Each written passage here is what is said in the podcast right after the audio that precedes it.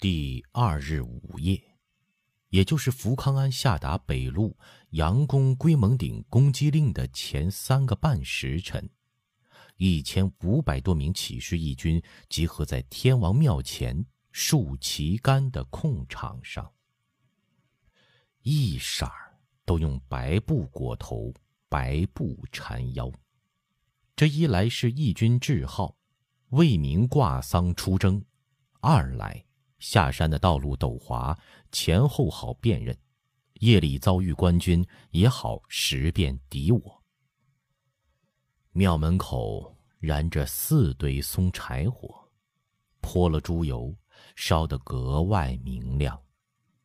一千多农家出身的兵士，有的背土铳，有的配大刀，更多的是打猎户场用的铁矛，甚或斧头、铡刀之类。都静静站着，品类不同的兵器在火光映照下闪着寒森森的光芒，空场上显得肃穆冷旷，透着杀气，又略带几分神秘恐怖。龚三瞎子一身短打扮，对襟纽子褂子黑扎腿裤，中间腰里一条白布勒得绷紧，紫堂脸在火光中一明一暗。一手主刀，一脚蹬在了庙门柱础上，眼中金光闪烁，凝视着众人。看着人到齐了，站直了身子，突然大声问道：“兄弟们，咱们为啥要造反呢？”在一片寂静中，他自己回答说：“遍天下都是贪官污吏，遍天下都是苛捐杂税，一文钱能买一个窝头。”我们一文钱也没有，养活不了老婆，也养不活老子娘。张献忠的檄文说得好：“官逼民反，民虽欲不反，岂可得乎？杀尽这些没天理的贪官，就是败了，也得个青史留名，不愧子孙。”王岩不像巩义天那样剑拔弩张。说话有张有弛，抑扬顿挫。五月十五，北京、南京、开封、太原、保定的弘扬信民要同时起事，顺节应天。我们不过是早干了几天，几股子义军汇合起来，立马就有百万大军，不但可以横扫山东，夺天下、坐龙庭也是指日可待。兄弟们，我们都是一劫一会之人。天庭龙虎榜有我们的名字，富贵荣华也是天榜上注定了的。眼下，我们要下山攻占平邑，活捉福康安这条清朝妖狗。大家不要怕他人多，我们是神兵，一行一动都有弘扬老祖、天生老母，还有无数神灵佑护着。方才我已经运过元神，和天生老母通会，他说要降坛。施我们护法神水，神水护身，刀枪不入。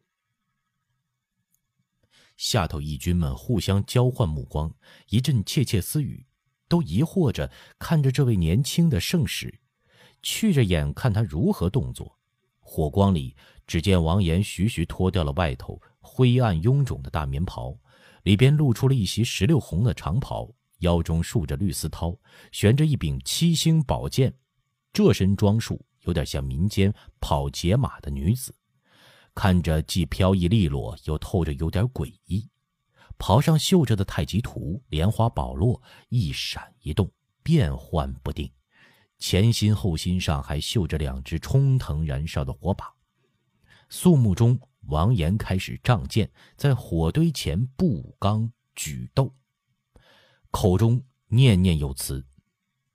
传流在世不记载，夺尽王位众国臣，相伴无声永在世，一点明月透昆仑。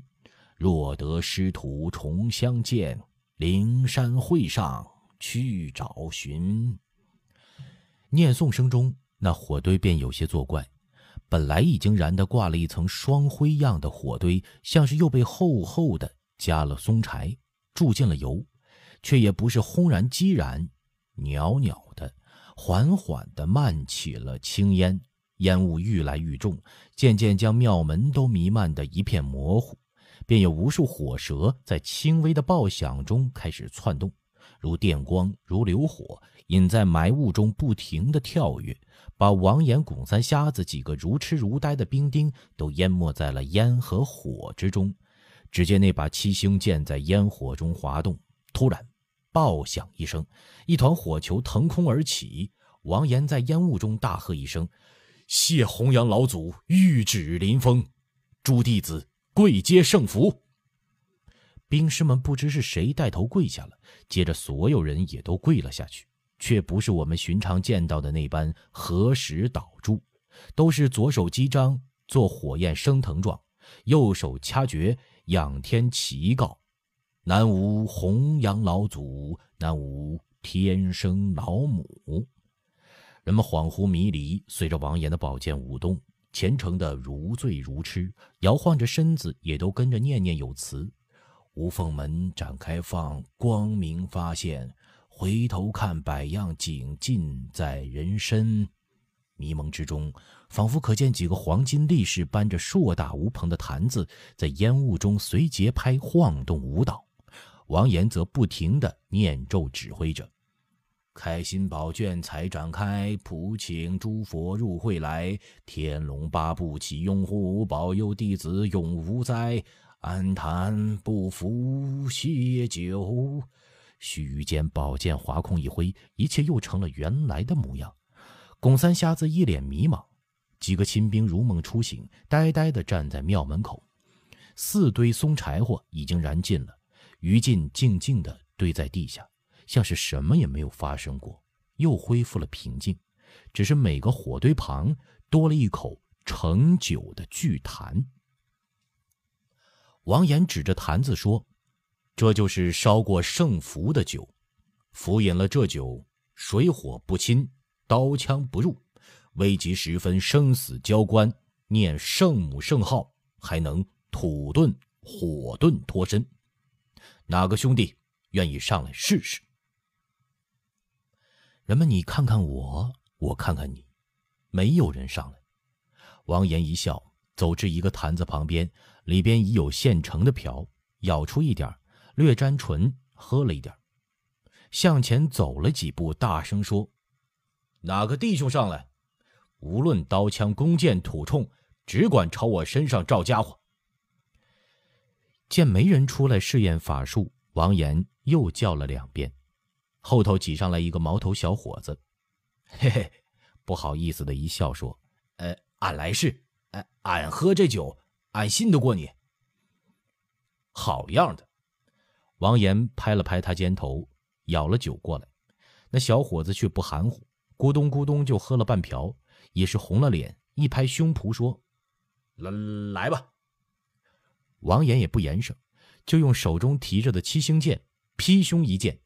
刺了过去，人们惊呼声中，那剑已经斜刺入心窝了，从后肩肋下透背而出。但是，小伙子却没有倒下去，他似乎只是吃了一惊，低下头看自己前胸插着的那柄宝剑，又用手掏摸着襟下，试着是真还是假。他脸上先是惊异，一副糊涂相，试着走了两步。忽然狂喜的双脚一跳，大叫一声：“嘿呦，真灵啊！这宝剑都伤不了我。”王岩一把抽出剑来，当的撂在地下，又从亲兵手中取过一支火枪，端平了，对那小伙子说：“有胆量是汉子，再吃一枪。”也不知是什么手法，说着话已点燃了药捻只听“嗤”“嘣”。一声巨响，连火带烟从冲管里扑面喷出，把个小伙子面目熏的是黢黑。陈年灶王爷似的，却是不疼不痒，没伤着。见他游自在阶石前发愣，下头有人高声问道：“哎，狗剩子，咋样啊？”小伙子一抡胳膊，哈哈大笑：“嘿嘿，没事儿。”跺脚踢腿，兴奋地嚷嚷说：“弘扬老祖保佑！”天生老母保佑！刀枪不入，刀枪不入。一片鼓噪欢呼声中，巩三瞎子也喝了壶酒，所有山寨人都在四个大坛子边排队依次饮酒了。王岩笑谓巩一天：“我们下山杀他个措手不及。”巩一天被朱砂符酒烧的是眼睛通红，紧了紧腰带，提起大刀，对众人喝道：“跟我来！”第四章，福公爵血战观星台。起义军全军殉义节。这一夜，福康安没有合眼，几乎整夜都在思索卯时总攻后的军事措置。玉皇殿中给他临时摆放了沙盘地图，熟悉的一闭目就全图闪在心里，还是不识起来。自己秉了蜡烛，照着看了又看，累乏了，就在临时搭起来的铺上略躺一躺。想起什么事儿，就腾身起来再看地图。越是临近卯时，他的心便愈是烦躁，兴奋里又夹着紧张，期待着又有一丝不安。毕竟，三路大军包抄的不是个小山头，而是两百里方圆的龟蒙顶，互相联络都用起火信号。快固然是快了，也有一宗不好：若有意外变故，无法详细报知，而且起火信号白天不易看得清楚。因此，从下午开始，他便派出几队本地兵士出去探哨，每隔一刻向他报一次军情。不但要刘墉和葛孝化的信号，龟蒙顶、凉风口、鄂虎村、圣水峪诸路也都有侦探随时联络报告。王继宝见他累的是连连打呵欠，也觉得心疼不过意的，一边端茶拧毛巾，不住伺候，劝说：“离卯时还有一个时辰呢。”爷，您只管打个盹儿，小事就算了，有要紧事儿我喊醒你。福康安没好气地说：“你能处置军务？什么是大事？什么又是小事儿？”自己也知是累得光火，故缓了口气，叹道：“，阿玛在金川是用信鸽传递军情，还是他老人家有办法？我这里忙个不了。”横不愣子，还来了个十五爷。你想想，这里打乱了，十五爷出个一针半线的差错，谁当得起这个责任？王吉宝说：“也是的，十五爷来凑个什么热闹呢？请他到营里来又不来，问他在哪里住又不说，这爷真难伺候。”福康安却不愿在奴才跟前儿发永眼的私印儿。好气又好笑的，双手捂着口，呵欠着，嘟哝不清的说：“嗯，他也是好意，怕到军里来掣肘营务，怕我为保护他分兵。唉，永远这层好意之外，明摆着还有要在剿匪功劳里分一杯羹的歹意。说着就爱难启齿了。他傅家和魏家是永远家世渊博，原本并不在乎他来分点功劳。”但是这一来，军务上头又加了这一重责任，反倒使福康安更是不堪重负。思量着，又加了一声叹息：“唉，这又何必如此张志呢？”正说着话，听见外边石甬道上一阵急促的脚步声，噔噔噔噔，撼得地皮直颤，渐渐进来。王吉宝正要问话，一个兵莽莽撞撞的冲门而入。身上带的风忽地将一片蜡烛吹得一暗，那兵似乎有点迷惘，看一眼福康安，手指着外头道：“下来了，他们都穿白的，下来了。”福康安一愣，情知军情有变，啪的一拍神案，喝道：“你慌什么？慢慢说。”“是是，巩三瞎子的人下山了。”“有多少人？从哪条路来？往哪里去？”“都下来了，山道上挤的都是。”像白蚂蚁下树似的，天太黑看不清楚。前头的已经到了山脚，后头的还在路上。王岩居然提前弃寨，主动前来攻击。福康安千丝万虑，挖空心思，也没有想到他有这个胆略。这下子变起仓促，本来是三面夹击、包抄合围的大局，一下子变成了自己一方独自和逆军对垒。他们正在集结。后边队伍在山道上，只要突然迎头痛击，立刻就会乱了阵脚。这个念头一闪，福康安立刻自己就否定了他。那样一来，王岩立刻就会缩回龟蒙顶，在山寨死守，变成旷日持久的攻坚战。但若静静看着他们整队，又不知他们运动攻击的方向，倘若王岩部不强攻硬打，趁黎明向河水方向挺进，那就变成了追击战，在山道上比脚力。官军无论如何都不是这些山寨逆民的对手。一霎时，福康安动了无数念头，终于决议：不鼓不成列，重新布置作战方案。他镇静地扫视一眼院外，算计一下兵力，说：“现在传令赖清安，派五百名军士向城东运动，堵塞崩河河道。王岩如果攻城，虚应一阵向城南退。”只许败，不许胜。他能挡住东南两路敌人逃路，就是大功一件。敌人如果抢攻夺路，可以后退，不许让路，把王岩粘在河道上就成。传令兵答应了，往外跑。贺老六已经进来，他已经知道有敌情了，目中得得生光，大声请示道：“鬼儿子们正在集结，这时候好打，一打就乱了。”福康安说：“一枪也不许打。弟兄们都起来了没有？起来了。听大帅的令。你带一千五百人。”福康安咬着牙，一脸狞笑说：“运动到赖秦安的大营以西，敌人下来有三处攻击方向：一是原来阿葛哈大营，一是平邑城，一是我这里的玉皇庙。”无论攻哪个方向，你暂时不要行动，只是切断敌人归山道路和向河水的一道。打烂了不要紧，肉，呵呵，烂在锅里。是，标下遵命。福康安又叫道：“葛逢阳，奴才在。”葛逢阳就守在门口，向前挺了一步，听福康安下令。福康安没有马上说话，审视他良久，轻轻叹息一声说：“嗯，你带三百人到城西北角，看着逆匪动静，他要攻城或者来打玉皇庙，你都不管，等我的号令。如果去打原来阿葛哈大营，你要开枪诱敌，最好又在西门外合围歼灭。你要明白一个道理。”这个平邑城地势低，是个易攻难守的地方。他不到两千人，只要进城或者没有营盘据守在野外，好打，明白吗？奴才明白。葛逢阳大声应道。他又犹豫了一下，说：“那爷这里就剩下不足两百兵了。他们要是攻玉皇庙，那那可……”福康安点头一笑。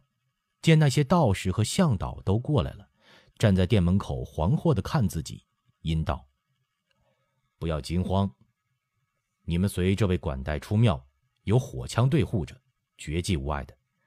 若因军事损毁庙产，损失多少，赔偿多少。”葛逢阳说：“我是诱敌，带那么多火铳做什么？我带两支枪，其余火枪队跟爷。”福康安凝视着葛逢阳说：“你是诱敌的诱饵，鱼是要吃饵的，我要叫他舍不得，吞不下，你可明白？这样，我留下十只火铳，有吉宝和我们的家丁，还有贺老六的一百多亲兵护卫我，足够了。他要全火来攻玉皇庙，你就传令各路人马到外边夹击，我强敌弱。”又是白天作战，刘墉攻山，如果见是空寨，也会来增援的。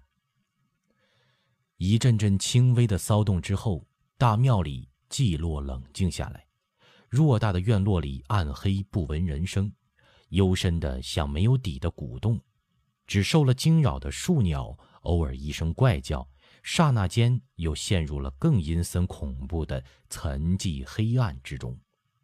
玉皇庙地势偏高，北面倚着龟蒙顶山根，向东下去是崩河；西边有一道被山洪冲刷下来的干河沟，站在庙山门口就能鸟瞰平邑半个城。但是此时外边双方军队都在运动，无论如何都不能暴露指挥的位置，只可派零星探哨出去侦探。事急关心，又不能亲自出去观望。饶是福康安镇定，大冷天的，脑门子上竟渗出了一层细汗来。王吉宝守在店门口，一般也是新提的老高。庙里只剩下不足两百人，万一敌人觉察，一窝蜂围攻上来，官兵虽多，远水不解近渴，五步之内血溅当场。别说有三长两短，就是伤了福康安一根汗毛，自己这个弓奴怎么向大夫人交代？他转着眼珠子，不停打着主意。趁福康安要水喝，陪笑说：“四爷，白天我仔细看过了，这起子贼既然从西边下山，想攻玉皇庙，只有从正门进来。”